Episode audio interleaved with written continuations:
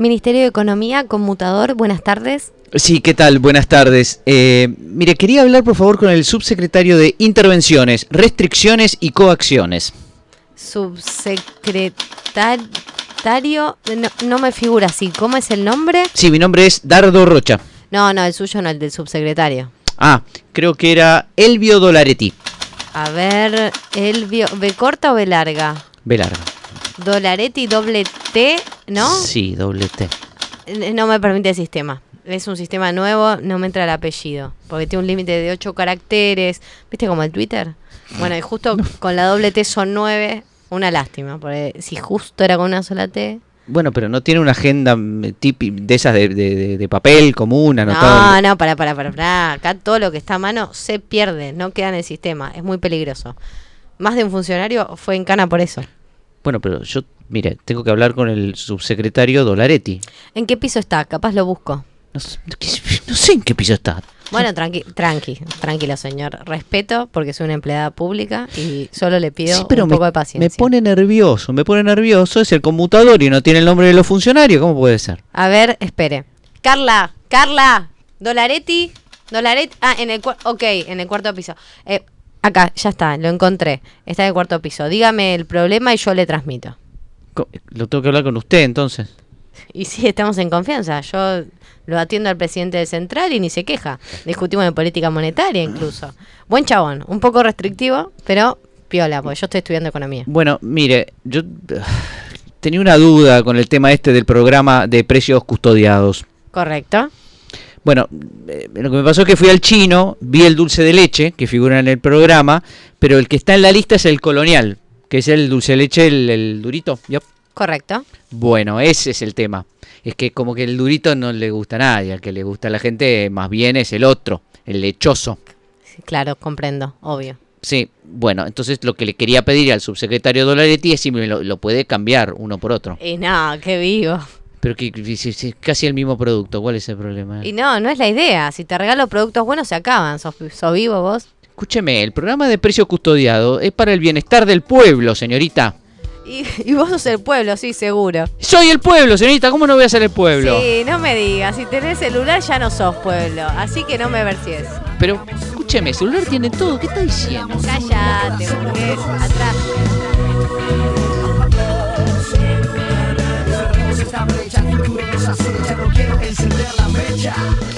Dos tipos de cambio en otro jueves de locura, de pasión y de muerte. Bienvenida, Bárbara Williams, ¿cómo estás? Muy bien, la verdad Tenés que la misma voz que la chica que atendía el teléfono. Parecida, Ah, pero no eras vos. No, porque yo trabajé mucho en el Estado, así que se te contagia, tenemos todos la misma voz. notable, Sí, eh, te- pregúntale a tu mujer. Eh, sonó raro. Señoras señores, mi nombre voz. es Pablo Javier Mira y quiero presentar a Gerardo Romner, pero Gerardo Romner no está. No está Gerardo Romner. ¿Pero ¿Qué, qué pasó con Gerardo Romner? Eso te iba a preguntar, Pablo, porque yo recibí un mensaje de Paul Sí. que se lo transmití a Gerardo. Espera, ¿de Paul o de la eh, del CEO de la radio? Del CEO de la radio. Sí, ¿Quién que- es? eh, Paul. Ok. Eh, pero claro, con el celular del CEO, no el, el normal. Claro, tiene dos. Tiene dos celulares. Y me, me había dicho, che, lo analizamos, levantamos la restricción. ¿Se Gerardo- levantó la, Sí, la perimetral? Sí, sí, sí, sí. Y, de- y puede volver, que vuelva el jueves. Que vuelva Gerardo entonces. ¿Y qué hice? ¿Y qué hiciste? Como productora, le mandé un mensaje a Gerardo, le dije, Ajá. dale, che, venite. Venite, venite, claro. Eh, compré ¿Dónde está? unas masitas. Sí. ¿Y sabes qué dijo? Ah, no, disculpame, ya me tomé vacaciones. ¿Cómo se tomó me- vacaciones? Pero es, era una restricción, no era una- un permiso para irse de vacaciones. No Es era para que lo disfrute. Es joda esto. Sí, la verdad que sí. Bueno, vamos a entrevistar entonces a nuestro CEO, a- que también nuestro operador, eh, ni más ni menos que Paul Sandor. Bienvenido, Paul Sandor. ¿Cómo va? ¿Todo- ¿Cómo estás? ver. Oh, hola. Ah, ahí estamos. Ahora ahí sí, estamos, se te estamos. escucha perfecto. Sí, bien, todo bien, contento y este anonadado ¿Se hizo, también. ¿Se hizo justicia, Paul? Se hizo justicia, siempre se hace justicia. No sabemos de qué, pero se hizo justicia. sí. Está muy Este, Así que no, lo esperaba ver acá a Gerardo con su remera, con su típica remera Estadística. de, de estadística. Y nada, le levantamos la restricción y no. Y no así- apareció. así es son- un piola bárbaro. así- así son Bueno, le vamos a pedir que haga un trabajo especial, de- esté donde esté. Sí, obvio. Ok, Obvio, perfecto. obvio. Que nos traiga regalos. eh. Primero que nos traiga regalos. Que nos traiga alfajores, creo que fue a Canadá, que nos traiga alfajores Sí. de Canadá. Sí, con salmón. Señoras, señores, lo primero que queremos contarle al público es una noticia que, bueno, es un poco triste, pero que, eh, que creo que vale la pena mencionarla. Vaya bajo como forma de homenaje, si ustedes quieren. Falleció en el día de la fecha Axel Lejon Hufud, el innombrable Lejon Hufud. No Claro. porque no lo querramos nombrar, sino porque su apellido es muy difícil de nombrar y mucho más de escribir. Sí, la verdad que sí. Me ha Y Axel mucho. Hufud falleció en el día de la fecha, a los 88 años creo que tenía. Y es, la verdad que es eh, uno de los economistas, es un economista sueco, mucho más interesantes, más importantes que ha tenido la, historia económica. Quizá uno de los pocos clásicos, sobre todo por el estilo que tenía al escribir. Déjenme contarle un par de, características que tenía eh, Axel Lejon Hufud a la hora de escribir economía, de hacer economía. ¿Puedo hacerte una pregunta? ¿Puede ser que vos eh, diste una clase especial? Un, curso especial un curso? sobre Lejon Hufud, es que conozco bastante su obra. Bien. Pero lo más interesante que tiene Lejon Food, y por eso digo que es uno de los quizá últimos clásicos, es que escribía como los clásicos, es decir, con mucho texto y pocas ecuaciones. ¿No? Con poco análisis. Ya lo queremos. Cosa que le encanta a muchos eh, estudiantes de economía, pese a ser estudiantes de economía, que saben que es una carrera con mucho análisis matemático, aún así. Bueno, y mm, hay una famosa frase que en realidad hizo famosa Samuelson, pero le pertenece a un físico que es anterior a Samuelson, que eh, decía que la matemática es un idioma. Esto es lo que decía Samuelson, ¿no? Sí. A lo cual eh, el señor eh, contestó, no le contestó directamente a Samuelson, porque supongo que no, no lo escuchaba, pero le contestó, digamos, al aire, que el inglés también era un idioma. Lo cual es bastante cierto, es bastante cierto y muchas veces es más fácil de comprender que el idioma de las matemáticas. Así que la verdad que si lo podés decir en castellano o en este caso en inglés, como hacía Lejon Hufud, siempre es mejor. Ahora, Me parece bien. el tipo no, no quiere decir que no respetara las leyes de la lógica, por supuesto. Cuando escribía y él pensaba que cualquier idea se podía transmitir de manera literaria sin necesidad de acudir a modelos abstrusos y complicados Y que asustan, ¿no? y que asusta. Lo otro que quiero comentar de Axel Hufud es que era un gran amigo de la Argentina en A varios ver, ¿por sentidos. Primero tiene una, reacción- una relación muy cercana con Daniel Heyman, que es uno de los macroeconomistas más importantes de la Argentina. Eh, de hecho, era su, tu- fue su tutor de tesis en el UCLA, en la Universidad de Los Ángeles. Y además, eh, Lejon Hufud visitó muchísimas veces la República Argentina, dando innumerables conferencias, todas muy eh, interesantes. Y también, bueno, tenía una escuela de verano, Summer School se llama, en donde uno va 15 días a, a Italia, en este caso, a Trento, un lugar hermoso, a hacer un pequeño curso con, con él, que organizaba él y que en las últimas este, ediciones también organizaba Martín Guzmán, que también tiene una conexión importante con, con el señor Condón Axel. Así que ¿Alguna ese vez es, fuiste?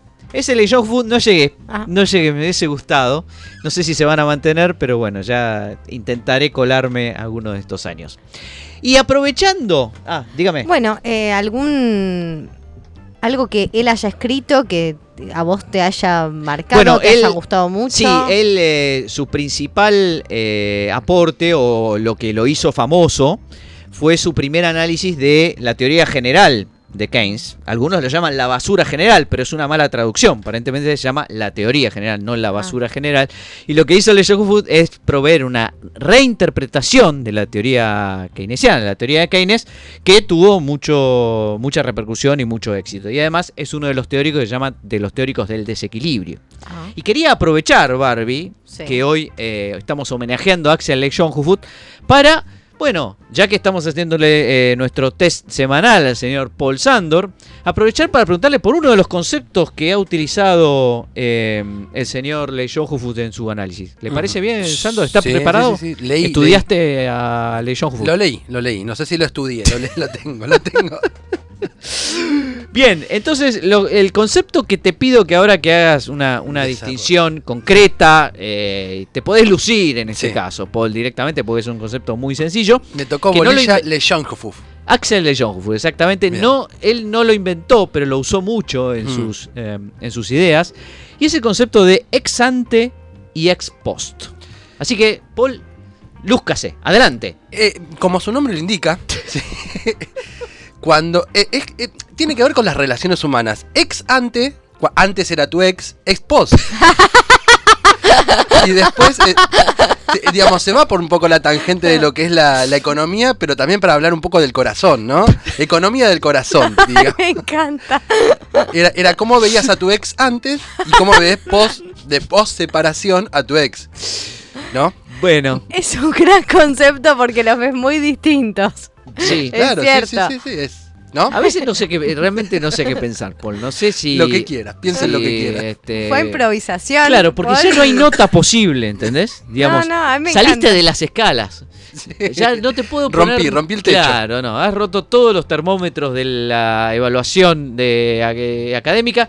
Eh, así que perdón, bueno, hay que, pido seguir- perdón como hay, todas las semanas. hay que hay que seguir aprendiendo. Esto para mí es un aprendizaje, es uno de los conceptos que más uso que aprendí en la facultad, el es ex ante y el ex post. Lo El uso en el trabajo, lo uso en todo, ex ante, ex post, ex Bueno, post, y ahora tenés una eh, un, signifi- un significante adicional para Sí, agregar sí. a tu diccionario. Sí, sí, te veo Gracias mejor después de tu ex post. Bárbara Williams, eh, me estás debiendo algo. A ver, vamos a hacer una- un pequeño repaso de lo que estuvo pasando en las últimas semanas. Te pedimos durante algunas semanas que hicieras la noticia económica de la semana. Lamentablemente no identificaste lo más importante que pasaba de la coyuntura y fallaste de manera eh, sistemática. Después Me te voy a pedimos... defender, este país es muy tranquilo. Bueno, ok. Lo segundo que te pedimos es una política económica que de alguna manera, digamos, eh, sugiriera a las autoridades una salida para todos los problemas que tiene este país. Exitosísima, exitosísima. Bueno, eh, de- de- los, los convoco a los oyentes a que escuchen el programa anterior para chequear si esto es así o no. La, la mejor política que se le ocurrió, mira, la verdad, pese, si vos estás ahí escuchándome, Guzmán, escucha el programa anterior. Por favor. Eh, el público se quejó mucho y tuvimos que cambiarte nuevamente la consigna, Barbie. Así que eh, tenés que traernos otras ideas, otra cosa. ¿Qué tenés Sí, para hoy? No, ahora lo que di, indagué y dije, bueno, voy a traer un, un servicio. Un servicio a la comunidad. Ah. Entonces, eh, vamos a hacer que dos tipos de cambio te ofrezca un precio promocional, un vector de precios de equilibrio. No sé, ahora a te precio lo- promocional. a precio promocional, un vector de precio de, de equilibrio. O sea, vos me podés decir que el pan Entonces- va a salir tanto, la- el- un viaje a- en avión a Europa va a salir tanto. Exacto. Eh, Y recuerda todo que va a ser de equilibrio. Exacto, recuerda que nuestro teléfono es 11 24 79 2288. Lo repito, 11 24 79 2288. Entonces, aquellos que llamen Sí. o manden mensajito para adquirirlo dentro de los próximos 30 minutos, podemos alargarlo a la próxima hora mientras estemos acá en el programa. eh, recibirán. Ya. Exactamente, recibirán como obsequio Sí. un segundo vector para poder disfrutar de la experiencia de vivir en un mundo de equilibrios múltiples. ¡Qué lindo! Sí, e- Estaba- siempre que, me enseñaban equilibrios múltiples yo pensaba en eso, ¿no? En, como en otras dimensiones. Exactamente. ¿A vos te da miedo pasar de un equilibrio al otro? No, Uf. no, ni lo digas. No te preocupes. No te preocupes. Dos tipos de cambio también tiene un camioncito para mudanzas y fletes. Con el experto, con mi experto manejo, exactamente, voy a poder- vas a poder pasar de un es- steady state, eh, lo Un conocemos, estado estacionario, sí. Exactamente. Estás estacionado y te, y claro, te llevan. a otro sin enfrentar las irritantes, los irritantes excesos de oferta, ni correr el riesgo de caer en un precipicio hiperinflacionario, que es lo que más temor nos da. ¿Se rompió el ascensor de tu edificio el día de la mudanza? No hay problema. Gerardo y Pablo van a bajar y subir por las escaleras tus ofertas y demandas nocionales. O sea, mirá el laburo Otro que- concepto de ley eh, Exactamente. Entonces, bueno, hay un poco de recargo eh, por el acarreo de demandas efectivas, pero bueno, nada más, una pavada. Así que llamen ya, tienen una horita. Excelente, Bárbara Williams. Queremos pasar un equilibrio al otro y no desequilibrarnos en el intento. Exactamente, yo conduzco. Y hablando de conducir, eh, conducimos a este programa al segundo bloque de la siguiente manera.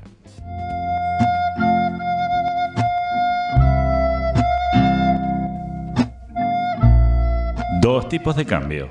Una temporada más. Total, el costo hundido ya lo pagamos. Sí, una especie de Titanic, ¿no?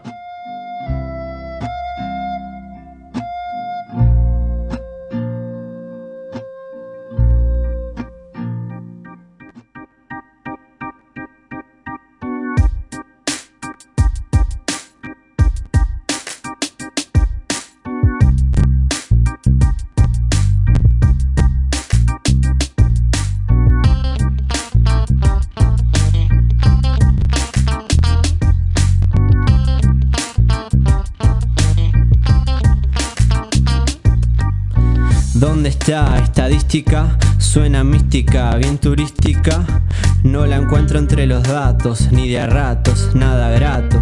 Y aunque siempre hay un promedio, no hay remedio, pero hay modo, como todo. Se repite como un loro, lindo coro. Disculpa si me desvío, desvarío, en el medio de este lío, pues no encuentro aquella dosis de curtosis. que Espectacular. Estadística de los insegados. Qué trap este, ¿eh? Qué trap, me Trapazo. gusta. Sí, más, más juvenil. Eh, Sí, se- eh, las nuevas generaciones, las nuevas generaciones que algunos van a ser economistas, así que los tratamos de traer a nuestra disciplina, de atraer a nuestra disciplina con traps. Exactamente. Sí. Y bueno, Y ahora, traps. ¿y ahora qué va a venir, Pablo? A ver, contanos, porque yo veo un título sí. eh, y no sé raro. si, si estamos hablando Oscuro. de computación, de un A ver, oso separemos, negro. separemos el título. El título es Bit Dark. Sí, Separemos en dos partes esa palabra. Tenemos el bit primero, que hace Sí. referencia a qué cosa. A las querido. Paul. A las criptomonedas, muy a las mordidas. Pensé que eran las mordidas. No, no, en este caso ese sería byte. Entonces, El bit solo hace referencia al Bitcoin, exactamente. Y Dark, a la oscuridad. Oscuro. muy bien. Sí, eh, quiero decir que mm, eh, te, te voy a presentar de nuevo y voy a decir que acá nos va a hablar de Bit Dark, el experto en le, en Food. El innombrable. El innombrable. En el innombrable, porque ahora te vamos a presentar así. Ya sos un experto en eso y, y bueno, lamentablemente cuando la gente, la gente fallece sube el precio y vos sos un experto en él. Bueno, gracias. Señoras, señores, eh, todos saben que eh, los precios del Bitcoin, los precios de las criptomonedas, tienen fluctuaciones bastante eh, importantes que los hacen una inversión interesante, por ahí rentable para muchos, pero también muy Riesgo. incierta, muy riesgosa, exactamente, y altamente especulativa. Y entonces la pregunta que se hace en un conjunto de investigadores, querido Paul Sandor, querida Barbie, es ¿qué rasgo de personalidad Ay, amo. tiene la gente. Que tiene Bitcoin o quiere comprar Bitcoin o le interesa el Bitcoin? Sí. Como Paul Sandor. Eso queremos saber. Te vamos a describir. Bien, bien. Espero ansiosamente a ver cómo Así me que describe. bueno, estos es- investigadores hicieron una, una encuesta e investigaron acerca de la tetrada o la tetrida, no sé, de cuatro serían. Sí. Tríada sería de tres, tetrada Te- sería de tetra. cuatro. Y eh, investigaron acerca de lo que llamamos la tetrada oscura. ¿Qué es la tetrada oscura o dark? Tetra, o no sé cómo se dice. Tetravit. Exactamente, la tetrabit refiere a cuatro rasgos de personalidad que no son particularmente positivos. El primero es el maquiavelismo, ahora sí ya lo vamos a explicar. Oh. El segundo es el narcisismo, que creo que todos más o menos lo conocen. El tercero es la psicopatía, que también lo habrán sufrido o lo habrán, este, habrán hecho sufrir a otros. Y finalmente, el más difícil de todo, o sea, esos tres son la tríada oscura y a la cual se le agrega uno más, que es el sadismo, que ya ahí directamente, mamma mía. Se le llama oscuro porque se supone que son cualidades obviamente nada buenas. Ahí eh, están relacionadas con el egoísmo extremo, con querer aprovecharse de los demás, no tener demasiada empatía, to- todas esas características están relacionadas con esas conductas. Y aparentemente, aparentemente esas conduc- las conductas de riesgo están relacionadas, las conductas re- en referencia a como si tomás riesgos o no, están relacionadas con estas eh, características. ¿Qué es lo que hicieron estos investigadores? Trataron de identificar si les interesaba o no las cripto a la gente y después trataron de investigar para cada uno qué rasgo de personalidad tenía. Para ver si Sí. las personalidades de estas personas efectivamente se acercaban a la tétrada oscura o no. Claro, eh, entonces, ¿cuál- cu- ¿cuáles son las personalidades de los que compran Bitcoin? Eso Sí. es lo que queremos averiguar. a ver, Estos son promedios, Paul, así que no Está te bien, bien, no- no, nervioso. no me siento tocado. no, no, no, Exacto, bueno, fueron 566 personas las encuestadas, el 26% informó que posee criptomonedas de estas 566 y Ah. un 64% mostró interés en invertir en criptomonedas. Entonces, bueno, fueron investigando de, de este grupo, digamos, en comparación con el otro grupo, qué características tenían respecto de las personalidades, estas cuatro características de personalidad que vimos antes. En general, la idea es, bueno, ¿qué, qué es lo que eh, encierra estos rasgos de personalidad? Primero, una cuestión que tiene que ver con eh, un rasgo de, de las características que tenés, que es lo que se llama el miedo a perderse algo. Que en inglés se llama eh, FOMO, es como una sigla.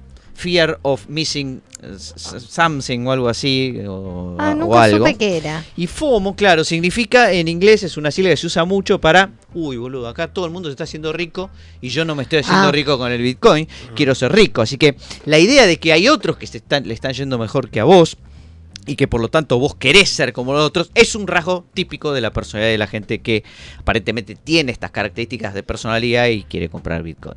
La otra es también cierta característica de positividad. ¿Qué quiere decir esto? Digo, si vos sos una persona, por ejemplo, narcisista, sos una persona que piensa en positivo, vos decís yo soy lindo, ¿no? O linda, y por lo tanto te querés a vos mismo, te crees, tenés mucha autoconfianza en vos mismo y crees que si vos vas a comprar Bitcoin, el Bitcoin va a subir, por ejemplo, simplemente por el hecho de que lo compraste vos. O sea, la idea de optimismo también está presente en la compra de criptomonedas. Y el tercer rasgo interesante tiene que ver con la creencia en teorías conspirativas. Mucha gente que compra Bitcoin descree de los gobiernos, descree de los bancos centrales y cree que las monedas alternativas, las monedas privadas, este, son mejores que las de gobierno porque no hay una conspiración atrás, sino que son, digamos, eh, sujetas Ah, a la democracia sí. libertaria. Sí, sí, así. sí. ¿Está bien? Teoría conspirativa. Eh, o sea que un poco lo que, lo que de lo que se dieron cuenta estos investigadores es que comprar Bitcoin no es solo ganar plata, no es solo ganar plata, es también cómo te sentís vos cuando compras este tipo de monedas y en qué, de- en qué sentido vos cumplís con todas estas expectativas que vimos recién. ¿ok? Entonces hablemos un segundito de estas cuatro de la tétrada eh, oscura. Empecemos por el maquiavelismo, que todos sabemos se debe al filósofo este, italiano Niccolo Machiavelli, ¿no? Que eh, en donde básicamente se trata de alguien que para sus fines no le importa los medios, ¿recuerdan? Mm, la idea sí, de que sí. vos engañás o manipulás eh, a otras personas con el objeto de eh, llegar a eh, buen, buen puerto y obtener lo que vos eh, querés. Lo que se descubrió, según estos investigadores, es que a los maquiavélicos les gustan los cripto, básicamente porque desconfían justamente de los políticos y de Ah. todas las agencias gubernamentales que, asociadas al- a los puestos de los políticos. Hasta ahí vamos con un comprador de dólar típico. También, también. Lo que pasa es que esto se hizo afuera. Claro, bueno, sí, sí. y afuera la inversor, moneda sí. normal es el dólar, entonces. claro, o un inversor en, en- Lo que pasa es que en papeles Argentina de la bolsa. daría la sensación de que como todos compran dólares, no sé si podés distinguir Claro. tanto las personalidades. En cambio Bitcoin es un poquito Eh, más está bien, está específico, bien, está bien. eso podría ser. Eh, básicamente lo que cree la gente, muchos, muchos, no digo todos de nuevo, pero una porción importante, más que los que no compran, bueno, que los gobiernos son corruptos, que hay, este, digamos, si uno compra Bitcoin, de alguna manera está luchando, digamos, contra ese monopolio gubernamental y toda la corrupción que, eh, que incluye. La cuestión del narcisismo tiene que ver con el egocentrismo, con pensar que vos sos eh, hermoso, etcétera, etcétera, que tenés un privilegio so- sobre los demás, que deberías predominar sobre los demás y eh, estás muy confiado. Entonces, la Ah. idea es que eh, las cripto, vos tenés Sí. una gran fe que les va a ir bien a la cripto y por eso compras. ¿no? Sí, y cual. obviamente la fe en la cripto es muy importante, porque de alguna manera vos estás esperando que suba el precio. Hmm. Así que la eh, idea del narcisismo engancha bien con la idea de que vos esperás que las cripto vayan a subir de precio de manera continua. Bueno, quiero decir que Paul, el primer Sí. consejo que nos dio sobre las Bitcoin es comprar Bitcoin, no importa cuándo, Cuando leas cuando leas esto, cuando leas esto, esto. siempre va a subir. Exactamente, un narcisista... eh, Exactamente. Podemos describir que él es el nar- incontenible. Sí, narcisista. La tercera es la psicopatía, que habrán sufrido en algun trabajo en relación de dependencia, seguramente. Es muy común que uno crea que su jefe, por ejemplo, es un- o jefa es un psicópata o una psicópata. Ti- Tiende a, a ser así. A veces los propios empleados lo son. eh, bueno, en fin. Pasa, pasa mucho en las relaciones laborales, ¿no es cierto? Eso y también en las de- parejas, supongo, ¿no? También puede haber. Puede ser. Ok. Básicamente, son psicópatas. el psicópata es como un tipo que no, no tiene como mucha empatía con vos, no, tiene, no sufre tus emociones. Entonces te puede hacer un mal de repente y vos ni te das cuenta. Porque el tipo, eh, eh, vos sí te das cuenta, perdón, pero esa persona no se siente mal por hacerte un mal a vos. ¿no es No. cierto? Ese es el psicópata eh, típico. ¿Qué características tiene el psicópata? Bueno, le gustan los juegos, son propensos a los juegos de azar, suelen ser adictos a los juegos, los, que, los que tienen esta característica psicológica. Y por lo tanto, dado que eh, eh, ellos, el, el psicópata parece que teme perder las recompensas de inversión que otros están experimentando. O sea que aparentemente hay una correlación entre ser psicópata y pensar que te estás perdiendo a alguien que alguien más lo tiene y vos lo querés para vos. ¿Cierto? Que es en este caso apostar al Bitcoin y ver que todo el mundo le va muy bien con esa, con esa moneda. Y finalmente el sadismo. Sí. Este es el que nos interesa, ¿no? Exactamente. Que es una personalidad que básicamente disfruta del sufrimiento de otras, ¿no? O sea, Mm. es complicado, puede ser agresivo, puede ser crueles. eh, y a primera vista uno dice, bueno, pero escúchame, ¿qué jodo yo a alguien si me compro un Bitcoin? No jodo a nadie.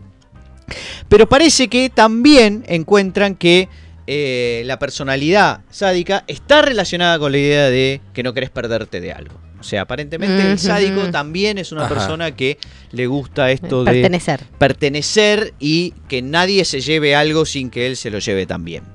Así que si tenemos estas cuatro personalidades, la pregunta que uno se hace es hasta qué punto nuestro amigo Paul Sandor o nuestro amigo Gerardo Robner o nuestro amigo Pablo Mira, que soy yo, somos o no somos, eh, tenemos algunas de estas características. Bien. Entonces, ¿qué hicimos? Hicimos todos y cada uno de nosotros un test. Ajá. Un test de eh, la tríada Ah, de maquiavelismo, narcisismo y, mm, y el tercero ya me lo y psicopatía. sadismo. Y el cuarto, aparte, y Aparte, aparte sí. otro de sobre eh, sadismo. ¿Qué resultó de, este, de estos números? Ya se los voy a decir. En el caso de el señor eh, Gerardo Romner, ¿cuánto le dio el test de eh, sadismo? A ver, ya se los voy a decir enseguida. A pesar de que estaba de vacaciones. Le dio, eh, acuérdense, maquiavélico, narcisista y psicópata. Maquiave- ah, no, tenés maquiavelismo Maquiavel, para el señor eh, Romner, 4.4. Bien. ¿Sobre cuánto? No, 4.4 sobre eh, un máximo de... Eh, espera, ya te digo, el máximo de esto es 5. ¡Epa! Total el señor Romner. no me cabía la menor duda. 3.8 cree que es hermoso, sobre, Claro. también sobre 5. Y psicópata 1.8. O sea que ahí es no más es tan tranqui. sipo- es más bien, tranqui. De todos modos, un número Bastante preocupante. yo bastante diría. preocupante, diría yo, exactamente. Les voy a decir, eh, Paul, ¿tenés los tuyos? Eh, eh, lo, lo dejo que usted lo diga. a ver, Sí. sí, los eh, números del señor Yo anoto. Paul Sandor. Acá los tenemos. Atención. ¿Cuáles son los números de psicopatía del doctor Paul, eh, perdón, de la tríada del señor Sí. Sandor? Maquiavelismo 3.4, o sea que es un poquito por debajo Por debajo de Robner. sí. que pese a lo cual él no, no compra bitcoins. Eh, narcisismo es 2.6. creo Eh. que es más o menos parecido. Sí. Y sos un poquito más psicópata que Robner con 2.6. Así Puede que estás ser, un bien, poquito bien, más bien. arriba Sí. que él. Y finalmente tengo el mío, Sí, porque yo no me animé. que acá está. Yo no quise darte tanta información, no, Pablo. Barbie, no, esto es Estaba sol- ocupada comprando cripto. estaba, estaba en la timba y no me dio tiempo. Mi perdón. maquiavelismo es más o menos parecido al, al tuyo, 2.8, Bien, bien, así bien. que no mucho. El narcisismo eh, me da 3.3, bastante alto, te Sí, diré. Tengo notaba, demasiada confianza notaba. en mí mismo, pero 1.3 de psicopatía me Bien. Así que, Hiciste trampa, en Pablo. síntesis, cada uno tiene lo suyo. Los tres podríamos comprar Bitcoin Todos. y ser, perfe- estar perfectamente, ser perfectamente oscuros en nuestras decisiones. Tranquilamente. Señoras y señores, ya tenemos a nuestra invitada especial del día de la fecha. No es economista, pero nos encantaría que lo fuera. Enseguida estamos con Andrea Goldín en dos tipos de cambios. Dale. Hola, André. ¿Me escuchas? Dos tipos de cambio, el único programa con producción Cobb Douglas y Williams. ¡Bárbara Williams! Bárbara Williams. ¡Eh! Sí.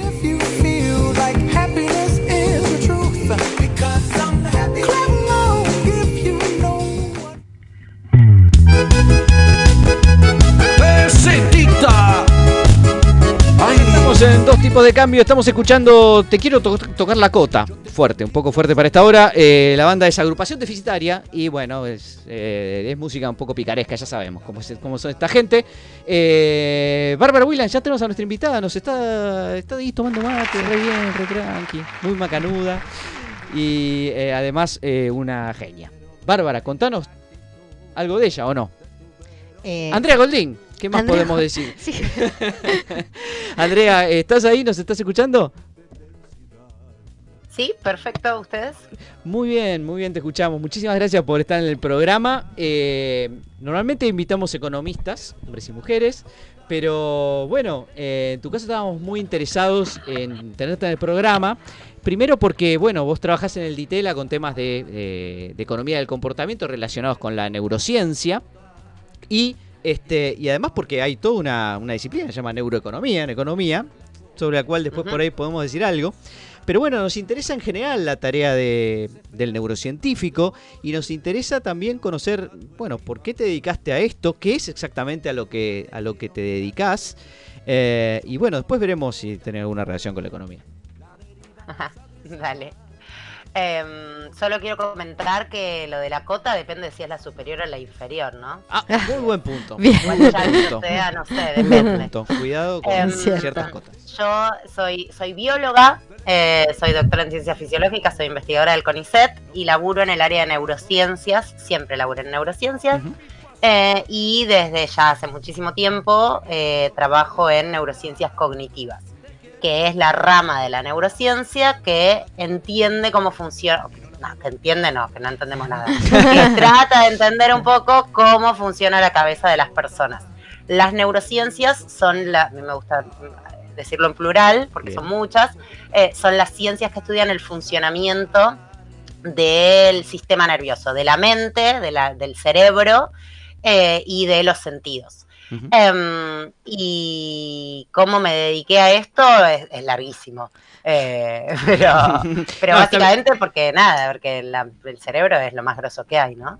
Y sí, la verdad que es súper interesante el tema y además eh, da, da esa sensación de infinitud, ¿no? De que uno puede pasar toda la vida aprendiendo.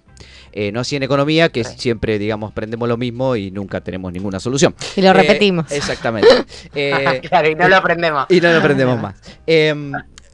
Quisiera preguntarte, nosotros eh, quizá un poco por casualidad hemos tenido invitados que publicaron un libro recientemente. Eh, algunos son de economía, digamos, pero en el caso tuyo vos publicaste un libro también sobre neurociencias y educación, ¿es así? Sí, es así. Em, dentro de las neurociencias cognitivas, eh, yo me especializo en una rama de la neurociencia que se llama neurociencia educacional o neuroeducación, eh, que lo que busca, a ver, la- cuando aprendemos, el que aprende es nuestro cerebro. Eh, nuestro cerebro no aislado, nuestro cerebro que está dentro de nuestro cuerpo, que es un cuerpo particular, que está dentro de una sociedad, de una cultura que es particular, ¿no? Y que si, el, si sacáramos al cerebro de nuestro cuerpo o al cerebro de nuestra cultura y lo pusiéramos en otra, sería un cerebro diferente. Em, pero bueno, en cualquier caso, el que aprende cuando aprendemos algo es nuestro cerebro. Y el que enseña cuando enseñamos algo es nuestro cerebro. Obviamente enseñamos y aprendemos, eh, eh, con si querés enseñamos, más que aprendemos con todo el cuerpo, ¿no? Y nos movemos y qué sé yo, y eso. Pero el que indica de qué forma se tiene que mover el cuerpo en cada circunstancia es el cerebro, consciente o inconscientemente la mayor parte de las veces. Em, entonces hay como una relación como muy obvia en algún punto entre la neurociencia y la educación. La neurociencia es la ciencia que estudia el cerebro y la educación es la ciencia que se ocupa de cómo se aprende y cómo se enseña mejor. Y hace unos 30, 20, 30 años, eh, un grupo de neurocientíficos, distintos grupos de neurocientíficos a lo largo del mundo empezaron a decir, che, loco, estaría bueno tratar de eh, hacer un puente, esa es la metáfora que se usa en la jerga, hacer un puente entre las dos disciplinas. Eh, y se empezó a forjar una, genera una primera generación de eh, científicos, científicas y educadores que pudieran hablar, eh, que, pu que, pudieran estar en ese puente, que pudieran hablar con, con, en los dos idiomas. Y yo formo parte de, de esa primera generación íntegramente, los NIC, digamos. Eh, Eh, Andrea, tu libro es, y es- el libro, perdón, y el libro es, eh, se llama, todavía no me lo sé porque salió antes de ayer, eh, Neurociencia en la escuela desde siglo XXI. espectacular, sacan corriendo a comprarlo. Eh, digo, tiene un tono, me imagino, divulgativo. Ahora, eh, dado que le pusiste escuela y no educación en general, sospecho que se trata de la educación inicial. No, en realidad yo hubiera querido educación en general, tiene una bajada, espera que lo tengo acá porque si no te voy a decir cualquier batata. Eh, eh, la bajada es guía amigable y sin bla bla para entender cómo funciona el cerebro durante el aprendizaje. Em, en realidad, ah, eh, al revés, o sea, el libro, el libro apunta a todos los niveles educativos. De hecho, hay tips para eh, explicados, o sea, no, no es que no es un libro de recetas, ¿no? Es un libro de, bueno, te cuento cómo funciona el cerebro y en función de eso, bueno, entonces, ¿cómo te conviene dar una clase? ¿Cómo te conviene dar una charla? ¿Cómo te conviene enseñarle a pensar a pensar en el más amplio sentido, no, no sin adoctrinar, digamos, eh, Sí. a, a- a- a poder hacer un razonamiento lógico desde un pibe de, desde un adolescente o un adulto hasta un niño pequeño. Em, y eh, digamos, está centrado, está focalizado en la escuela porque la escuela, en la escuela en el más amplio sentido, Sí. en el ámbito académico, en instituciones, este, si querés, Sí. formales y también informales, hablamos un poco. Em, pero en realidad eh, se puede, hay, hay muchos ejemplos de la vida cotidiana, de hecho hay, eh, hay ejemplos de, de- que hablan de un viaje en Bondi y de qué pasa y de qué cosas. Eh, em, porque la verdad es que nosotros tenemos asociado el, el- el imaginario popular, si querés, tiene asociado el aprendizaje o la enseñanza a las instituciones educativas y que yo, pero tus oyentes aprenden, vos aprendés cuando, cuan- mientras haces el programa, eh, eh, digo, estamos aprendiendo todo el tiempo, aprendemos cuando eh, estás en una fiesta y te querés levantar a alguien y, nada, y te fijas qué hace, para dónde mira y, y lo aprendés y después te lo acordás. Está en O el no, libro. o te lo conozco o para ahí, mal. claro, se me. Nada. Me parece que me olvidé de algunas partes de eso. Pero en todo caso, compro el libro a ver si encuentro. me acuerdo cómo era. Eh, Andrea, me interesa. eh, tengo 50.000 preguntas sobre el tema Tal de la cual. educación. Nosotros somos docentes. Este, y hemos sido alumnos todos, por supuesto. Pero además docentes universitarios, digamos, ¿no? Así que, digamos, la parte de, digamos, escuela primaria, secundaria, la dejamos para, para otros especialistas. A nosotros nos interesa como docentes tips para mejorar nuestras clases, para que se entienda mejor lo que decimos, para que nos escuchen mejor, para que, bueno, el cerebro le funcione mejor a nuestros alumnos y alumnas. ¿Qué nos puedes decir al respecto? A ver, te puedo decir, ¿de qué edades me dijiste? Y ya, eh, universitario, 19 para arriba sería. Pero no es lo mismo el universitario de primer año que el universitario que ya Y- está. Ah, Y ah. Por Gerardo ejemplo. tiene más de 19, 20 y vos tenés más de 23 en adelante. Sí, sí, sí, sí. Más o menos. Un poquitito más maduros. Y después está el tema Porque, este por de la gente que va al CBC a iniciar su segunda carrera y capaz tiene 40, 50 años y vuelve, ¿no? Debe ser otro otro otro Es, grupo. es otra cosa que obviamente vos como docente te tenés que amacar para dar la misma clase para los Claro. dos públicos, ¿no? Lógico que les interesan distintas cuestiones, ni que hablar. Em, mira, te puedo decir algo que es, eh, bueno, en el CBC no, no es tan fácil de, de- de organizar, pero en una de esas se puede pensar, tiene que ver con la hora en la que das las clases.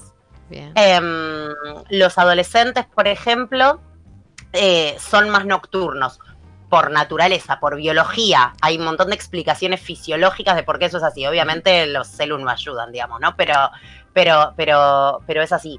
Em, y entonces una clase muy temprano a la mañana los tiene dormidos. Sobre todo a los de 17, 18, 16, 19, depende del adolescente hasta cuánto le dure. Em, eh, esos la pasan peor que los de 13, por ejemplo. Vos Entonces, como bióloga, clase- perdona que te interrumpa un segundo, como bióloga, habrás No, tenido, eh, habrás tenido eh, una materia de estadística, supongo, en la carrera o conocés. sí, además la, la uso para laburar. Y la usas para laburar. Bueno, en, Sí. en economía tenemos una especie de estadística un poco más avanzada que se llama econometría. Bueno, hay un vicio en la facultad que consiste en dar econometría de 7 a 9 de la mañana. Explícame. Bueno, Solo ese horario. eso, No, eh, eso es pobrecito el docente que da esa materia también, ¿no? Digo, hablando de docentes, porque no hay que olvidar que ¿De qué está hablando este hombre? Mandan a sus ayudantes. y encima son más jóvenes, que la Sí. pasan peor, peor todavía. Eh, em, a ver, por ejemplo, yo no hice, en realidad mentira, hi- hicimos algunos estudios en universitarios que no los terminamos por distintas razones, que están en, en- que algunos están en proceso, pero sí terminamos algunos de secundarios, de, de estudiantes secundarios, eh, de un último año, que si querés están casi pegaditos, ¿no? A los otros. Em, y básicamente lo que encontramos es que eh, sobre todo con las ma- con matemática, a la mañana, a los que, a ver, va- va- vamos a explicar una cosa antes. Todos nosotros eh, tenemos un cronotipo. El cronotipo es una característica personal, eh, como si fuera el color de el color de pelo, porque se puede cambiar un poquito, eh, Ujú. eh, como si fuera el color de pelo, pero que es, es uno, es propio, vos te lo puedes teñir y qué sé yo, pero en el fondo seguís teniendo el tuyo. Em, que lo que determina es si sos matutino o si sos más vespertino. O sea, si Mm. estás mejor más temprano en la mañana o más tarde en la noche. Bien. Y eso se mantiene, lo podemos enmascarar, y que eso se mantiene bastante a lo largo de la vida. Los que son más matutinos, durante la adolescencia son más nocturnos, pero aún así, igual siguen funcionando bastante bien a la mañana.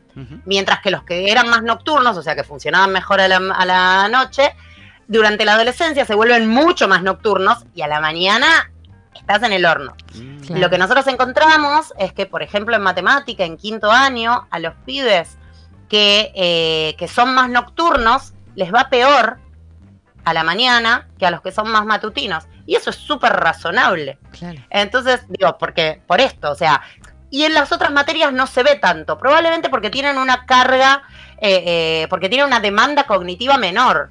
Claro. Em, eh, y con econometría me imagino que es, es similar, digo, tiene, tiene mucho de, de- de aritmética. ¿Vos sabés que hay un despertador, Andrea? Que Sí. básicamente te suena, ponele 6 de la mañana, 7 de la mañana, y que para parar, mira qué, qué- qué mente maquiavélica inventó esto. Tenés que resolver una ecuación porque si no, no se detiene el ruido de ese, de ese despertador. ¿Podés creer que alguien haya inventado eso?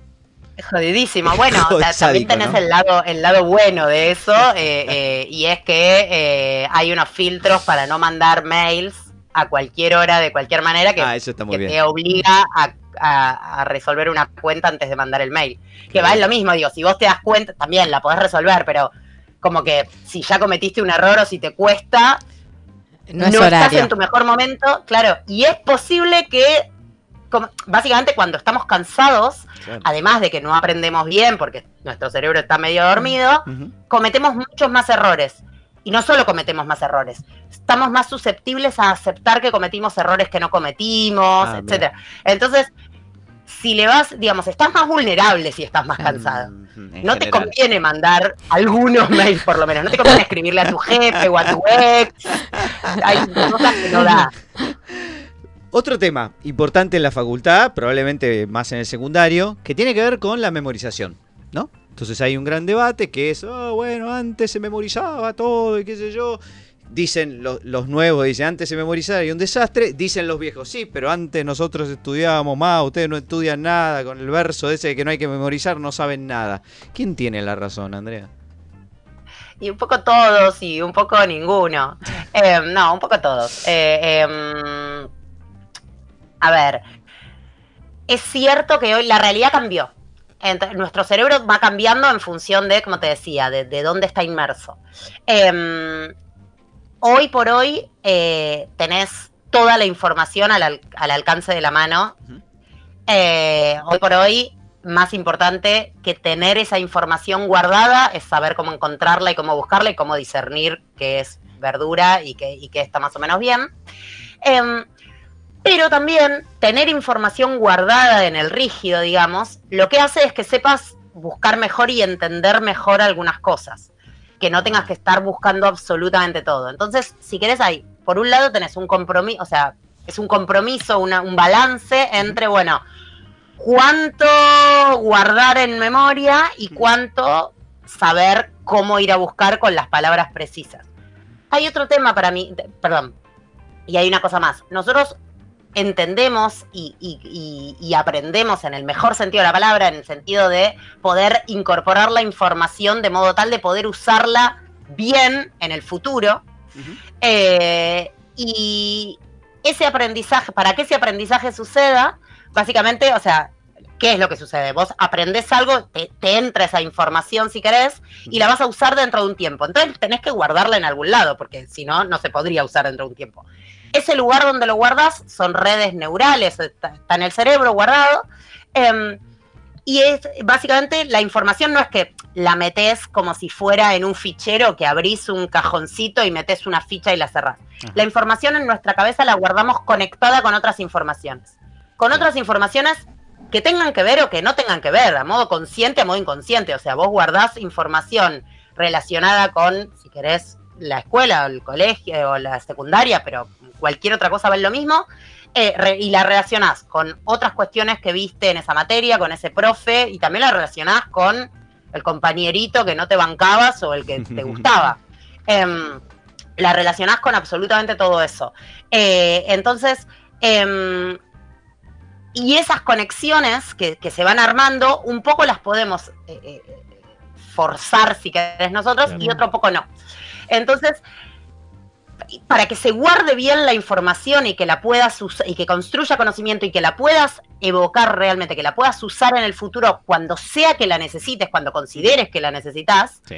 eh, necesitas que esa información esté bien guardada. Y ese bien guardada es que estén bien hechas esas conexiones. Entonces, si vos solo aprendés de memoria, no estás armando bien esas conexiones. Vas a conectar con algunas cuestiones que de hecho te van a servir después, tipo regla mnemotécnica o, o- o visualmente, ¿no? Dónde metiste en el cuadrito tal o cual cosa. Pero después eso se va a esfumar, no va a quedar bien guardado. En cambio, si vos armás conexiones que tengan sentido para vos, digo, el, el sentido que sea para vos, bueno o malo, ahí está el rol docente, entre otras cosas, discernir si está bien o está mal armada esa, esa conexión. Eh, esa información, eh, eh, ese conocimiento se va a guardar por más tiempo y, y lo vas a poder usar probablemente mejor en el futuro. ¿Sabes qué me hiciste acordar Entonces. a esas. Eh, Cerra, cerra, Sí, cerra, cerra. No, no, no, simplemente eso. Entonces, digo, respondiendo a tu pregunta, Sí. tiene más sentido hoy eh, eh, eh, entender las cosas y Claro. recordarlas en un contexto y entendiéndolas. Me Pero hay ventajas de memorizar también. Pero dale, Bien, sigamos. bien. No, me hiciste acordar a esa especie de truco que usan, no sé llamarlos magos, pero a veces son ilusionistas y a veces son gente que, digamos, repite un- una serie de palabras, ¿no? Eh, 50 palabras consecutivas y lo que hace básicamente es eso, ¿no? Es asociar palabras con cosas, digamos, que cuyo, cuyo orden pueda, pueda recordar mejor, o sea, hacer asociaciones entre esas palabras y ciertas imágenes, ¿no? Y ese tipo de cosas. Y eso le permite después recuperar la palabra en, en el orden que, que, la había, que se le habían dado, ¿no? Te dicen, por ejemplo, 50 palabras consecutivas y después las repetís.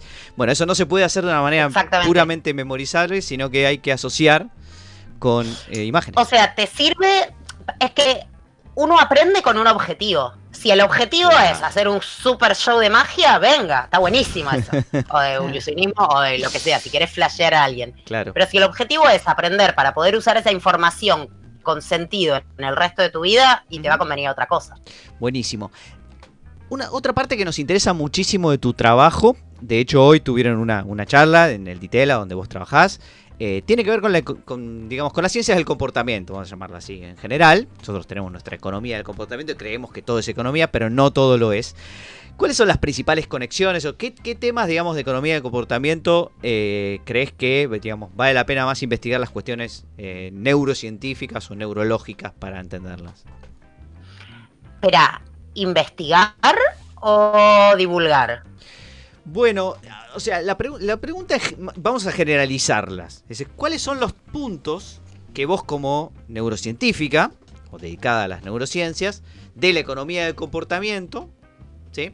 son más relevantes, se pueden sacar, digamos, más, información, se puede, digamos, llegar a, a mejores conclusiones gracias al análisis neurocientífico, este, que el estudio general, digamos, pues, vía encuestas, por ejemplo, ese tipo de cosas. Es súper interesante lo que planteas, porque de hecho eh, lo neuro todo está de moda. Eh, y la verdad es que, a ver, es fascinante cómo funciona el cerebro. A mí, yo encima soy bióloga, doctora en ciencia fisiológica, y me encanta eso, ¿no? Soy, soy un bicho de, de- de- de esas cosas, soy un ratoncito de laboratorio. Pero la verdad es que la mayor parte de las veces, para poder informar bien a una política pública, no necesitas entender cómo funciona el cerebro. Lo que necesitas es entender el output. Lo que necesitas es entender cómo va a funcionar la conducta. ¿no? El cerebro es el órgano que se ocupa de pensar, de sentir y de hacer. O de hacerte hacer, si querés, de mover los músculos para que hagas. Claro. Em, entonces, hay, de hecho, hay, hay como dos grandes formas de estudiar en neurociencias. Por un lado es la que se llama a caja abierta, que es, bueno, yo me meto y toco el cerebro, literalmente, y me fijo qué pasa ahí cuando lo, lo pincho y le hago cosas. Em, y por otro lado tenés la caja cerrada, que es, yo no sé lo que pasa ahí adentro, pero no me importa. Yo le pongo algo y me fijo a ver, y es una función, ¿tá? Yo no sé cómo funciona, no sé qué funciona, no me importa. Yo veo que sale, y lo que me importa es eso. Em, y yo creo que la mayor parte de las informaciones, de, de- de- de las del conocimiento para informar a políticas públicas no es tan relevante cómo funciona el cerebro, sino que termina saliendo de ahí. Ahora bien, para poder hacer los experimentos y poder entender bien qué es lo que sale de ahí, y la verdad es que eh, la neurociencia va a dar buenas, eh, eh, buenas hipótesis para testear. O sea, no, no da para hacer un experimento y testear todo, chequear a ver si, No, claro. a ver qué pasa con esto. Es como, bueno, no. A ver, yo entiendo que cuando me expongo a este tipo de estímulo, probablemente pase esto y esto y esto en distintas partes del cerebro, y entonces sería razonable tal cosa. Bueno, ok, entonces hago un experimento asumiendo que probablemente pase algo así. Eh, digamos, no a tontas y locas, ¿no? Claro. Porque si no sería como un gasto de recursos por, por todos lados, digo, de tiempo, de gente, de guita. Em, dicho eso, hay estudios que a mí me gustan mucho que tienen que ver con, por ejemplo, a dónde miramos. Eh, eh, que hoy hay tecnología para poder ver exactamente a dónde mirás en distintos ¿A momentos. dónde dirigís la, la frente mirada, a- digamos? Claro. ¿A dónde dirigís la mirada? Exacto. Eh, y en general, además, dirigís la mirada antes de saber que vas a hacer una decisión, que vas a tomar una decisión, por ejemplo. O sea, tu cerebro sabe antes que vos, si querés, no, Claro. vos y tu cerebro son lo mismo, pero tu cerebro sabe antes que vos qué decisión vas a tomar. Yo te expongo a dos, a dos estímulos, te digo, bueno, ¿cuál de los dos te gusta más? Cuál, lo que sea, cuál elegirías o lo que sea, y eh, vos vas a mirar unos milisegundos, bastantes milisegundos antes al que vas a elegir, antes de finalmente antes de ser consciente de esa decisión. ¿Puede, Entonces hay un montón el de- científico, Sí. eh, justamente eso te iba, a preguntar, digamos, porque sé que hay algunos experimentos, he leído por ahí, bueno, me gusta mucho Pinker, ese tipo de literatura divulgativa, si querés, eh, experimentos en donde efectivamente uno, eh, digamos, investigando el cerebro, eh, es capaz, el científico, el que lo está haciendo, de identificar tu elección antes que vos mismo. ¿Eso es real? Exactamente. Eso es real y de hecho, ade- además, mira, está, si estuviéramos en vivo, te hago una- un experimentito. eh, No necesitas, este, hay algunas cuestiones que, que salen, eh, eh, que salen fácil. Mirá, Em, wow. en- en- con cámara hay delay, es- se ve mal, pero sí, pero bueno. efectivamente, no siempre, no de todo. no hay que olvidar que nuestros experimentos son, aunque intentemos hacerlos en setups reales, en, en- entornos ecológicos, en entornos reales, siempre son, somos reduccionistas, ¿no? Eh, claro, siempre sí, sí. buscamos. em, pero sí, sí, totalmente. Y de hecho, por ejemplo, mira, te cuento un experimento que a mí me encanta, que Sí. es mucho más de ver el cerebro que eh, ver la mirada, eh, que se hizo ya hace varios años, en los cuales eh, pacientes eh, en, en estado de mínima conciencia, no en estado vegetativo, pero digamos, pacientes que no se, eh, que no se podían mover, em, simplemente mirándoles, simplemente yo te digo, y no, eh, fue un montón No, de laburo, Sí. pero, Claro. pero, pero, eh, pero haciéndolas pensar, digamos, vos, cuando, si vos pensás en, eh, los- te, te digo los ejemplos de, de- de este experimento, si vos pensás en jugar al tenis o en jugar al básquet, se te van a, vas a usar algunas áreas del cerebro más que otras. Siempre usamos todo, el 10% es un mito, pero eso es Sí, otro tema. sí. Pero vas a usar algunas áreas más que otras. Eh, yo, yo ya sé qué áreas vas a estar usando cuando pensás en jugar un deporte. Entonces yo con, una, con un buen eh, resonador o lo que fuere y un buen software para entender eso, puedo saber si vos estás pensando en jugar algún deporte o estás pensando en caminar por tu casa. Porque los Bien. puedo discernir, porque son Claro. patrones de activación muy diferentes. Em, lo que hicieron estos tipos fue, estos tipos y minas, había, había bastantes neurocientíficas también en el equipo, lo que hicieron fue eh, preguntarles a personas que estaban internadas como si estuvieran en estado vegetativo, decirles, bueno, eh, si vos me querés decir que sí, pensá en caminar por tu casa. Y si vos me querés decir que no, pensá en jugar al tenis. Y les Ah. miraban el cerebro mientras lo hacían. Y encontraron que un montón de esos que estaban catalogados como vegetativos respondían perfectamente bien Mirá. todas Wow. las preguntas, tipo, o sea, les preguntaban como, obviamente eran todas preguntas que se, eh, preguntas que se podían responder por sí o por no. Claro. Em, y, encontraron que no era aleatorio. o sea que estaban Eh, encerrados ahí. estaba. Estaban encerradas. Esas personas estaban encerradas en, en no, en no poner. Exactamente, exactamente. De, hecho, se llama el síndrome, el síndrome encerrado, exactamente. Wow. Eh, entonces, eso te abre, viste, toda una puerta Está bien, no son muchísimos. Si vos querés pensarlo como política claro, pública, claro. y qué sé yo, capaz que no. Pero para estas personas y para sus familias son todo, ¿no? Em, Tal cual. y en ese mismo sentido hay un montón de cuestiones de rehabilitación, hay, Claro. hay mucho que se puede hacer por ese lado. Andrea, para ir terminando, se nos acaba el programa, nos quedaríamos dos horas más, pero Sí, bueno, viene total. otro programa después. Eh, para darle un tinte económico, contame cuál es tu relación respecto de, tu, eh, de tus investigaciones con algún economista, qué te parecen, si tenés algún economista favorito o alguno que odias, no importa, no hay problema. Contanos algo de tu relación eh, académica con los economistas. Eh, yo soy perito mercantil, en cuarto, quinto año tuve una profe espectacular que a mí me encanta, o sea, yo De descubrí con esta mina, me encantaba economía, Mirá. PESI. Em, de hecho, le agradezco en el libro. Wow. y, y la mina me decía, yo ya estaba segura de que iba a seguir biología, y la mina me decía, pero vos serías muy buena en economía. Te No, salvó. No, Te salvaste. o sea, porque la economía es una ciencia social y te re veo, qué sé yo. Eh, me encantaba, me encantaba, tipo, era, me, me había parecido fascinante. Yo eh, ahí entendí que eso, ¿no? Que la economía es una ciencia social y que, y que, y está buenísima.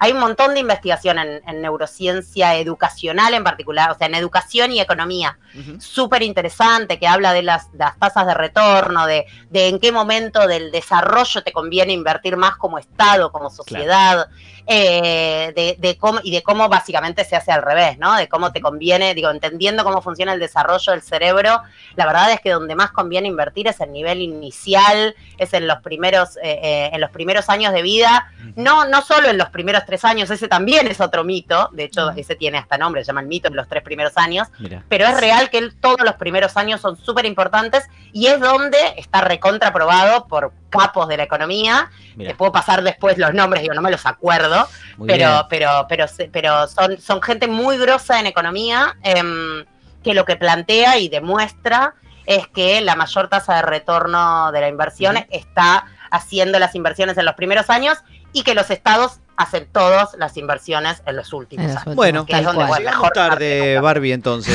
Eh, No ya tarde para lágrimas, eh, tarde también para el programa. Andrea, te agradecemos un montón, la pasamos bomba. Sí. Y queremos decirle a, a los oyentes que tenés una eh, hermosa charla TED Río de la Plata, donde contás algunas de estas cosas también. Mate Marote, no sé si sigue en, en vigencia. Sí, Bueno, ahí sigue. para los chicos, para que hagan experimentos y además aprendan mate- matemática, ¿no es cierto? Eh, No, ah, no, pero es otra charla. es otra charla distinta, pero bueno, métanse porque, porque es interesante, vale la pena y además, nada, se hacen, se hacen investigaciones con eso también, eso sí. Totalmente, sí. Andrea, muchísimas gracias por estar en Dos Tipos de Cambio, te mandamos un beso grande y bueno, mucha suerte y felicitaciones por tu carrera. Muchísimas gracias a ustedes. Eh, a los oyentes me pueden seguir en redes, andre.goldim. Vamos. Vamos. Dos Gracias. tipos de cambio. Dos incógnitas sin ecuación alguna. Pero entonces, Z, ¿cómo la despejo? Esa es la tercera incógnita. Ah, ok. No creas que me olvide de vos en el café. Te quedas colgada y no sabes por qué. Cualquier botón es inútil,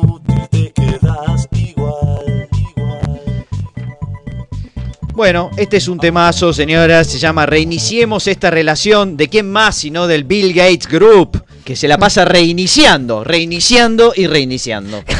El- ¿Se acuerdan cuando reiniciábamos los Sí, CPU ¿no? enormes? Cuando tu auto se queda, ¿qué tenés que hacer? Bajarte y volverte a subir. Y ahí por ahí se arregla. Así, eso es lo que a hacíamos. llorar, llamar a una grúa. Eso es lo que hacíamos con el eh. Microsoft del amigo Bill Gates.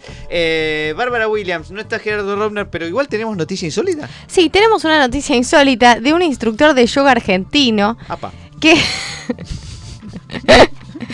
que Bueno. levanta hasta 75 kilogramos de peso Sí. con sus testículos. No, joder. Te juro, argentino y, y advierte, no ¿Hay hay, que video? ser, no hay, sí, hay. No lo quiero Dice, ver. no lo quiero ver, me da dolor. No hay que ser fuerte ni sentirse extremo queriendo levantar 75 kilos. 75 kilos. Sí, la, Es que Se tiene llama, los este hombre se piso, llama exactamente decir. Fernando Calviño. Sí. Desde muy joven ha practicado distintos estilos con los exponentes más reconocidos a escala global. Además, es reconocido por ser capaz de levantar hasta 75 kilogramos con sus testículos. Nació en 1965.